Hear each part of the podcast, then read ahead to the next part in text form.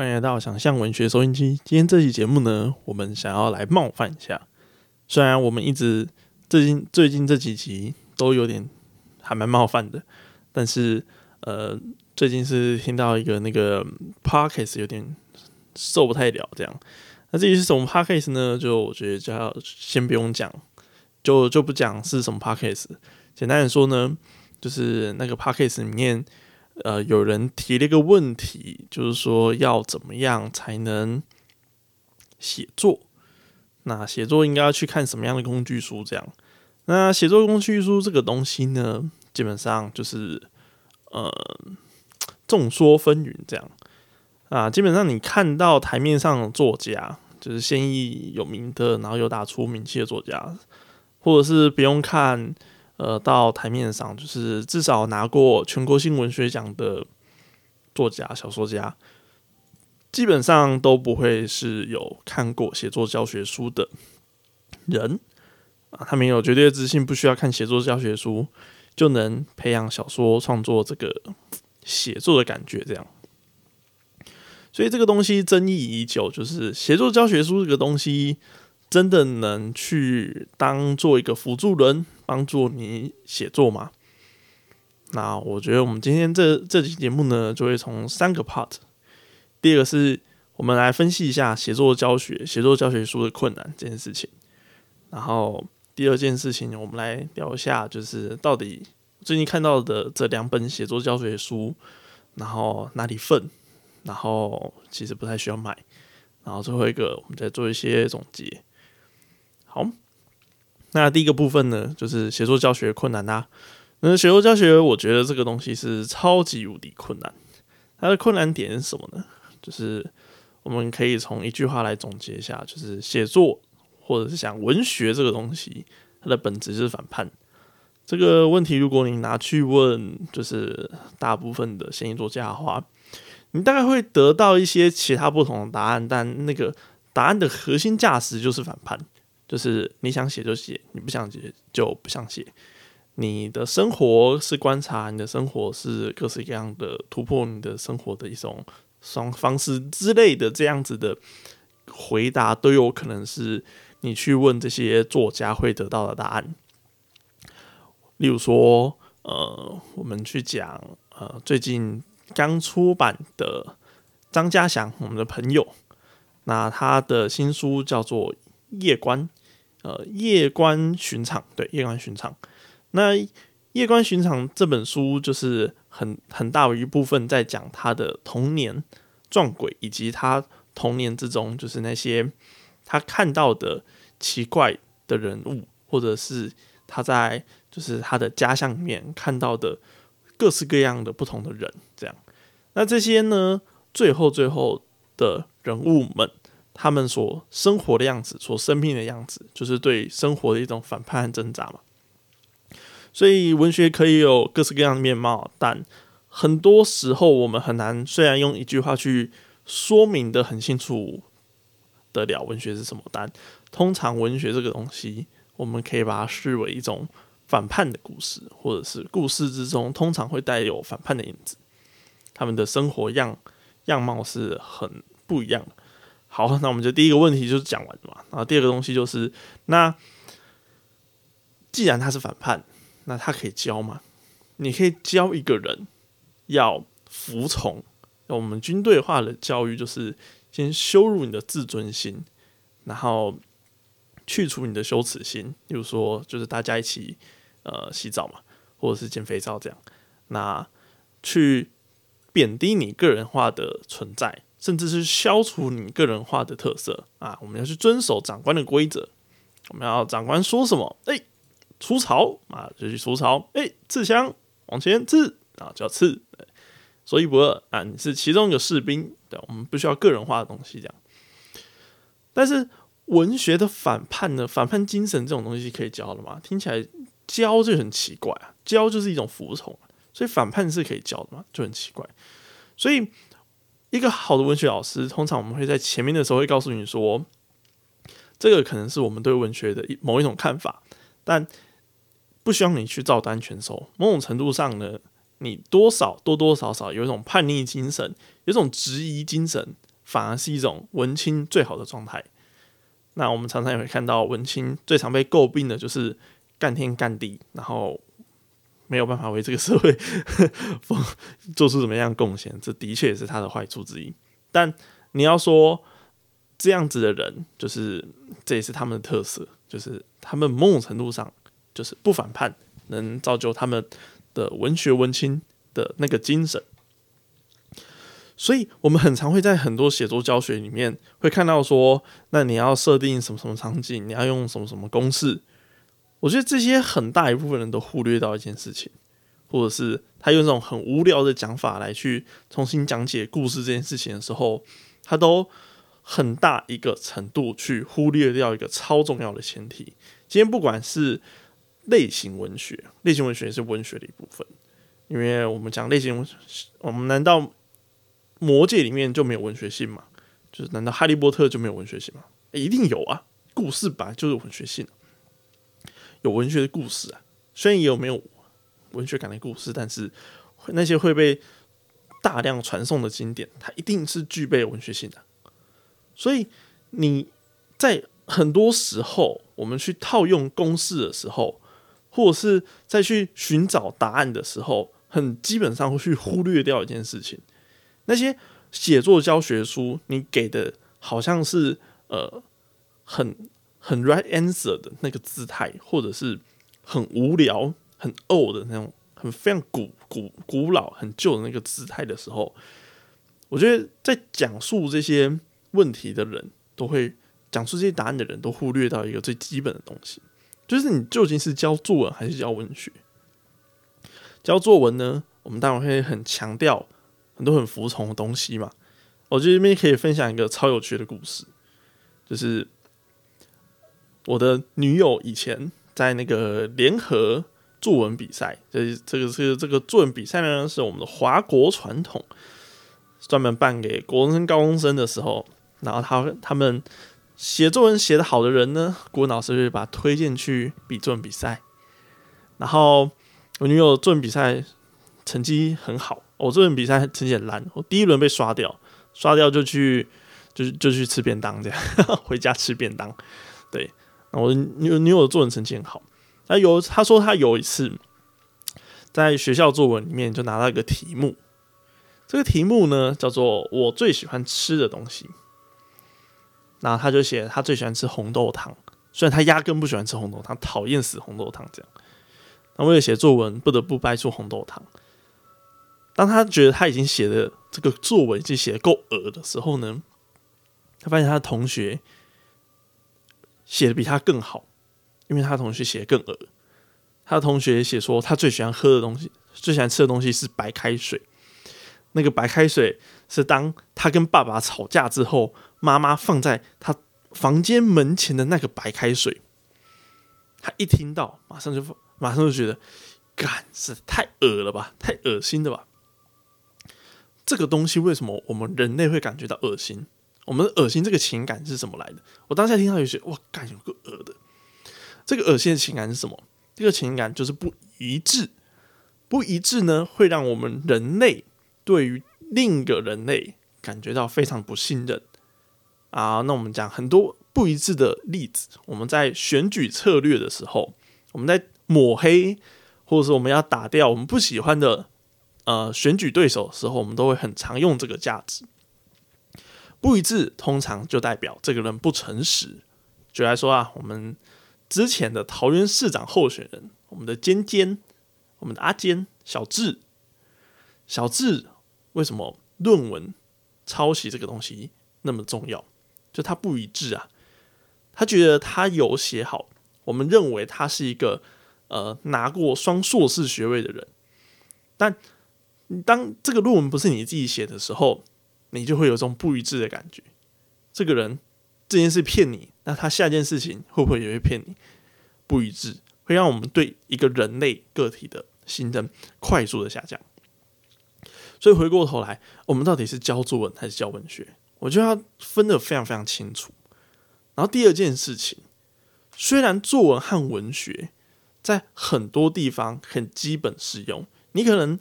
一开始可能没有什么写作经验，或是可能没有什么文学奖，你看到有一些写作教学书会教你说使用修辞，或是什么使用隐喻，或是人物与命运的关系可能紧紧相依什么之类的这些写作教学的东西，但是这些写作教学书呢，好有些东西甚至可以感觉可以用在作文上面，例如说哪个文文字的词源的来来由，或是呃。每个词会不会有很多呃不同的用法？你在学这些词的时候，难道会对你的词汇量增加吗？好，就算你的词汇量你知道很多不同的词汇的时候，你能知道怎么用吗？你可能已经是一个二十几岁、三十几岁的人，你还会回去翻词海吗？没有一个作家真的是回去翻词海或词典，然后来去选词来去写作，没有。因为那个也不是文学诞生的基本样貌，文学诞生某种程度上是依靠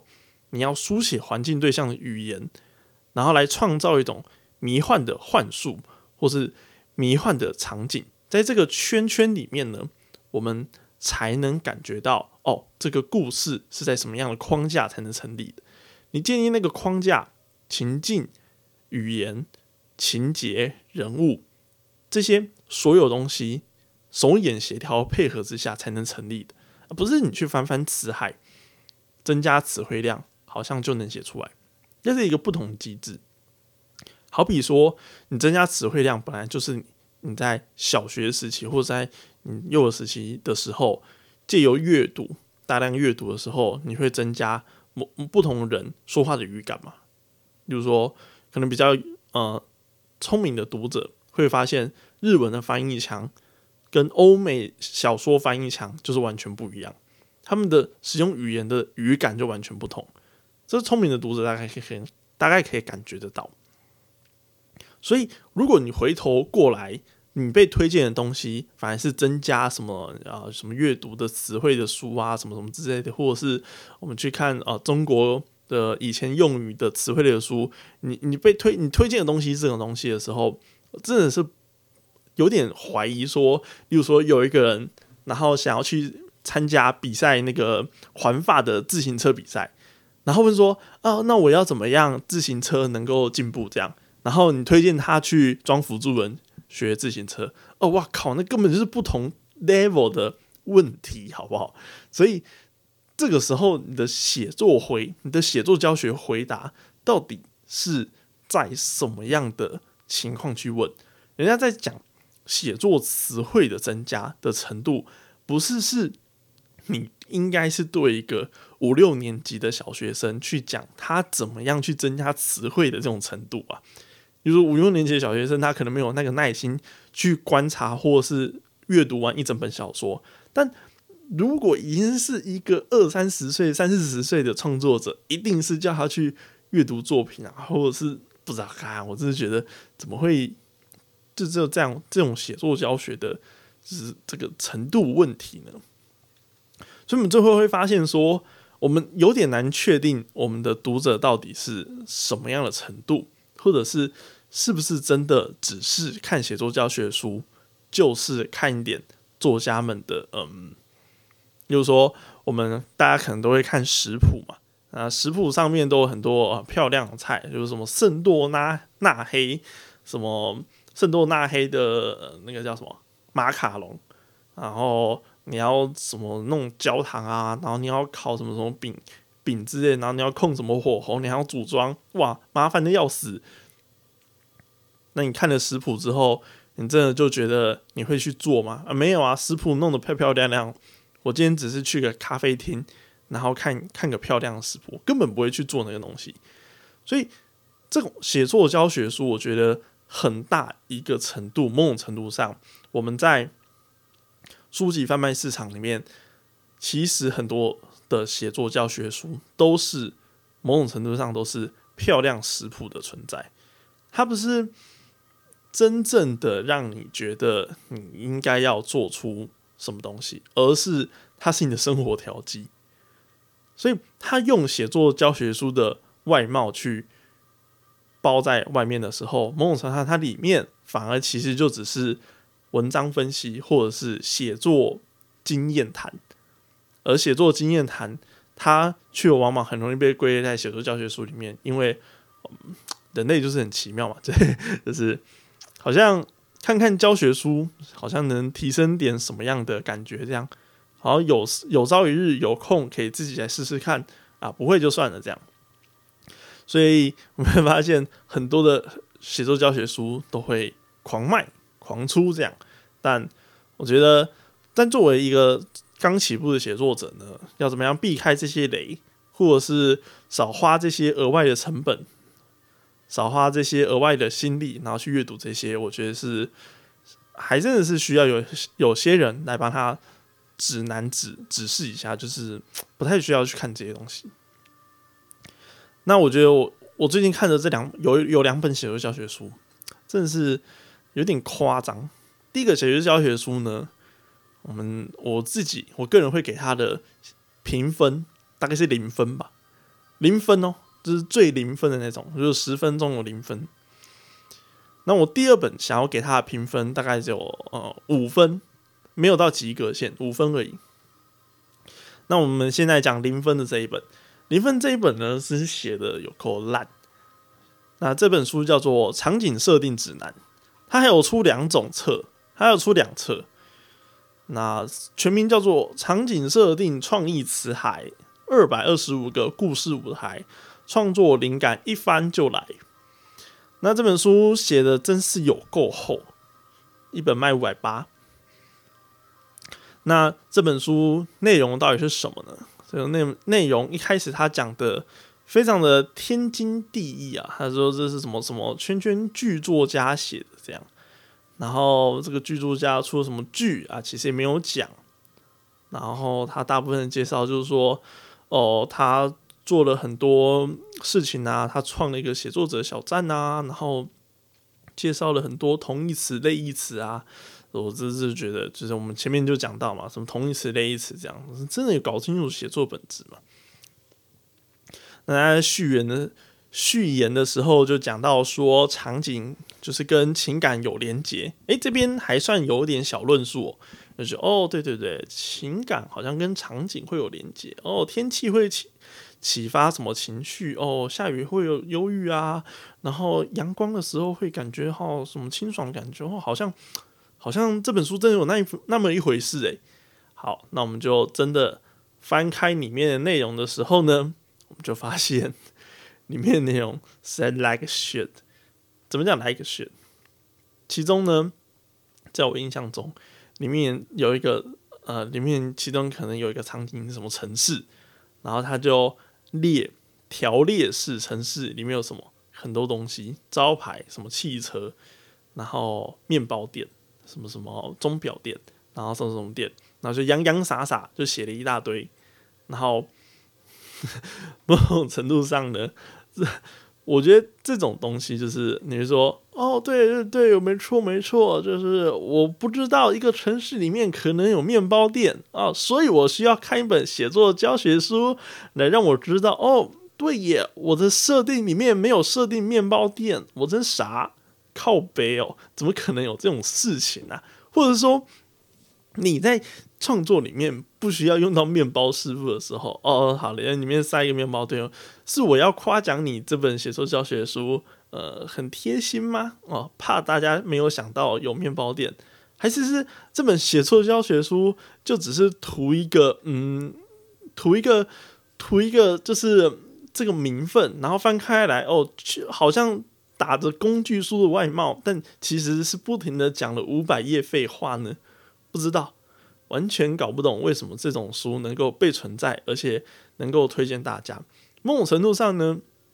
你点开任何一个 YouTube 影片，甚至你点开可能放火的影片，都可能还比较好。你还可以知道放火的房间作为一个直播组里面放了什么样的物品，例如说绿幕或者是荧幕的距离之类的。这些我们从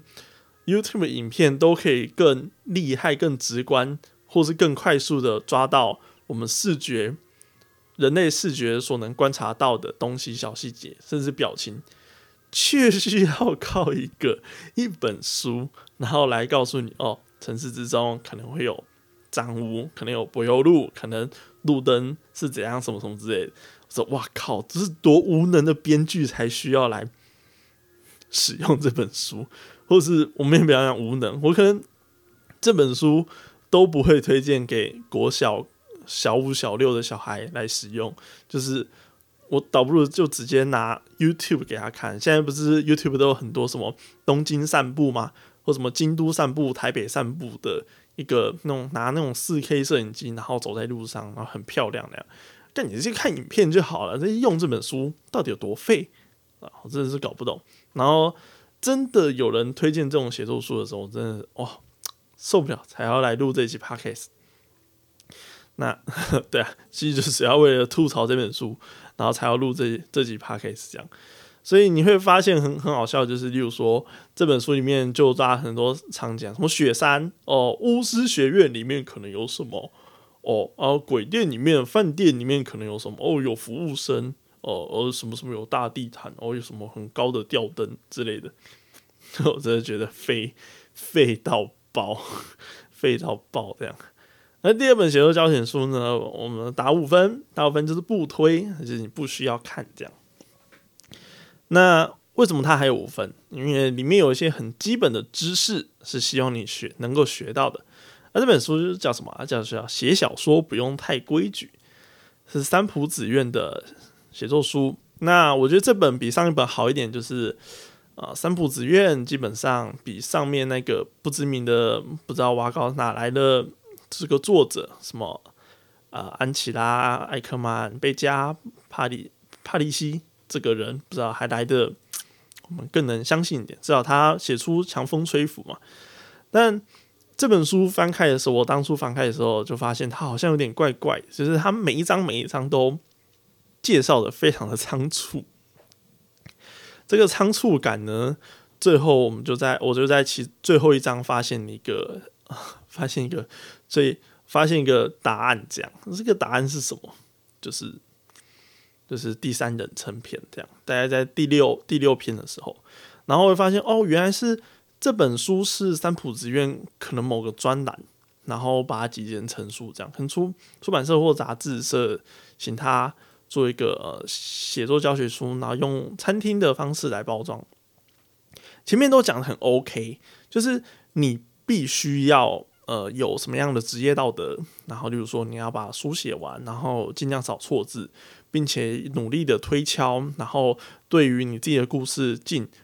个人最大最大最大的努力，这个是非常重要的职业观点，而且也是大部分人会忽略的。就是某种程度上呢，就是我个人是觉得写作这件事情不是你不会，或者是你还没有没有被看见，而是。你还是想的，只是单纯想的不够多。你可能以为你已经想的够多了，但其实还是想的不够多。这个想的不够多有很多观点，就是例如说，那我我要为了这个人物砍砍掉这一个大段落吗？哦，好像有点不适合诶。或者是说，哦，我可是我就是想要写这个景呢，什么之类的，然后你就会让你的作品变拖沓，或者是说你突然想要塞入你自己的观点，然后。却借由小说人物的口讲了一大堆他本不应该讲的话，就是你的意念先行，然后你就发现了，呃，你但但你却不肯用更中性的方式去看自己，某种程度上，我觉得就是呃想的不够多的这个问题。那么回来这本书，这本书呢，我读到第三人称篇的时候，他就讲到就是呃。第第三人称有哪些哪些的缺点？然后针对第三人称有哪些哪些缺点的时候，他想到两种改善方式。第一种就是可能不不要写第三人称啊，不，我讲错了，是第一人称篇这样。然后第一个方式就是不要写第一人称，然后第二个方式就是那如果你要写的话，尽量使用书信体。第三个第三点。他这边就写啊，我还没想到，但是编辑开始催我稿了，所以我只好这章在这边结束。所以他第一人称篇讲完之后，就进到第三人篇人称篇这样。所以我们三浦子苑老师究竟第三个法宝是什么呢？我们买了书的读者至今未能知道。可是看到这段的时候，我就马上把这本书合上。我说：“干，真是老师按你你截稿也，你截稿就算了，最后出书，你好歹也把它真的把第三个第三点糊弄个什么东西出来吧，不然。”不然台湾读者不小心买到你这本书，还真是冤枉。对，所以五分推荐呐，不算没有未满及格线这样，所以大家就是只是慎选、慎选、慎选书啊这样。那我们第二点讲完之后呢，我们最后就在就是杂谈的部分再稍微聊聊，就是好，你看写作教学书是为了什么？你可能是一个写作者。可能中间有个小说正在进行，或者是你可能想要写作，但是你的国民义务教育告诉你说，啊，那我应该要看一下前人做了什么。但你会发现，哦，读完太多小说真的太麻烦了。那我来看看写作教学书能不能会有一些技术总结，能够帮我提点一下。那基本上呢，其实我们这批这些我们的朋友。都能够理解这样子的心态，我都能够理解这些朋友的心态。这样，而基本上我还是会把这些朋友归类在看气氛的，就是你有作品想写，但是你先看看，这就是看气氛，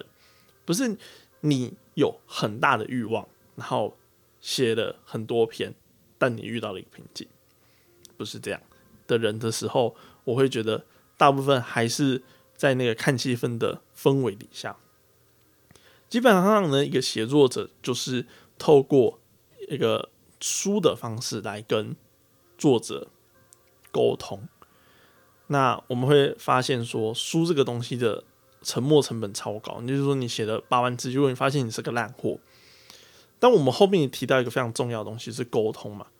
所以基本上你还是要依靠。自己的才华以及对自己客观的认识，来知道自己的作品是什么样的定位，乃至于每一句话、每一个因果关系，都能对读者的认知产生什么样的效果。这是一个写作者势必客观的基本条件。这个客观是他要对这个世界客观，他要对他所在的国家有什么样的偏见。有什么样的优势，有什么样的特色，非常客观。他不会是一个积极狂热的某种意识的推动分子，他也许是，但是他在小说的世界里面，他在文学的世界里面必须客观，乃至于此，他才能知道他与读者的距离在哪里，他与读者要怎么样才能更顺畅的进行沟通。他怎么样才能把读者拉入故事的世界？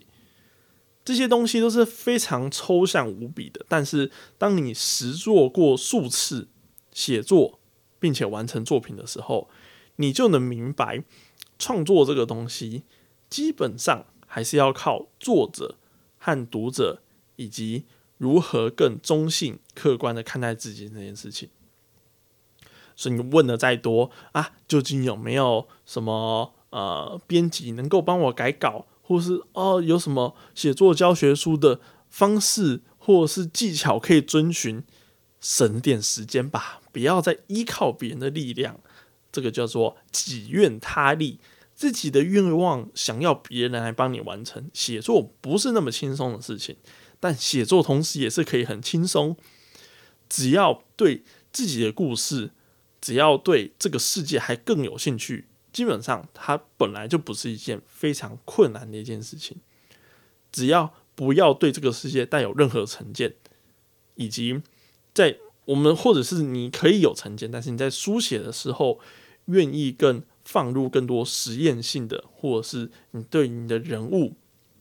虽然有把控，但你不会过于跟你故事之中的人物情节谈恋爱，你就会发现你的写作就会越来越好。这个时候，你再去阅读其他的作品的时候，其他的作品的情节设计，或者是人物情少，形塑就会变成你的养分。所以我觉得总结几个非常，就是我们可以去看到的观点，就是我其实常常我们会说，就是我们会说赖诈骗的东西嘛，就是说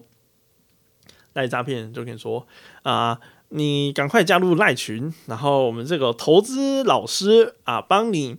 这个选股，然后你只要你们交两百块，我们就有标股这样。就是我们，那我们是马马上就可以想到，就是啊，那既然有标股的话，那你为什么这个投资老师不去信贷信贷个二十万，然后就去做标股呢？这个他只要二十万，那只要赚的十趴的话，他就两千块，远远比 远呃不是两千块啊，你就两万块这样，就四万四四万块这样，那是远远比你搞什么就是。明明比你搞什么投资，然后每次交两百块还要还要来的轻松，为什么这个老师要带你飞？就是很奇怪。所以我们在看写作教学书的时候，也会发现，嗯，老师的背景经历，我们也要去稍微看一下、审查一下，究竟是他现在仍然仍然继续努力创作，并且以身作则给你看呢，还是他只是诶跟着气氛，然后写一本食谱，然后让。那些跟着看门道的，或哦不是看门道啊，就是看热闹的那些观众或者是乡民，然后图个乐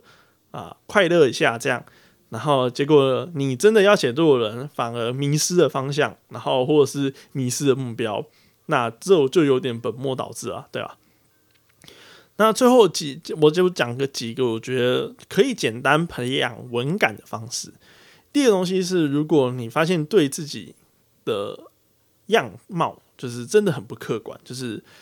这也是没有问题的。那第一个最好的方法就是你要找到读者，这个读者可能是你的朋友，可能是同事，同时也是自己的写作者的朋友之类的，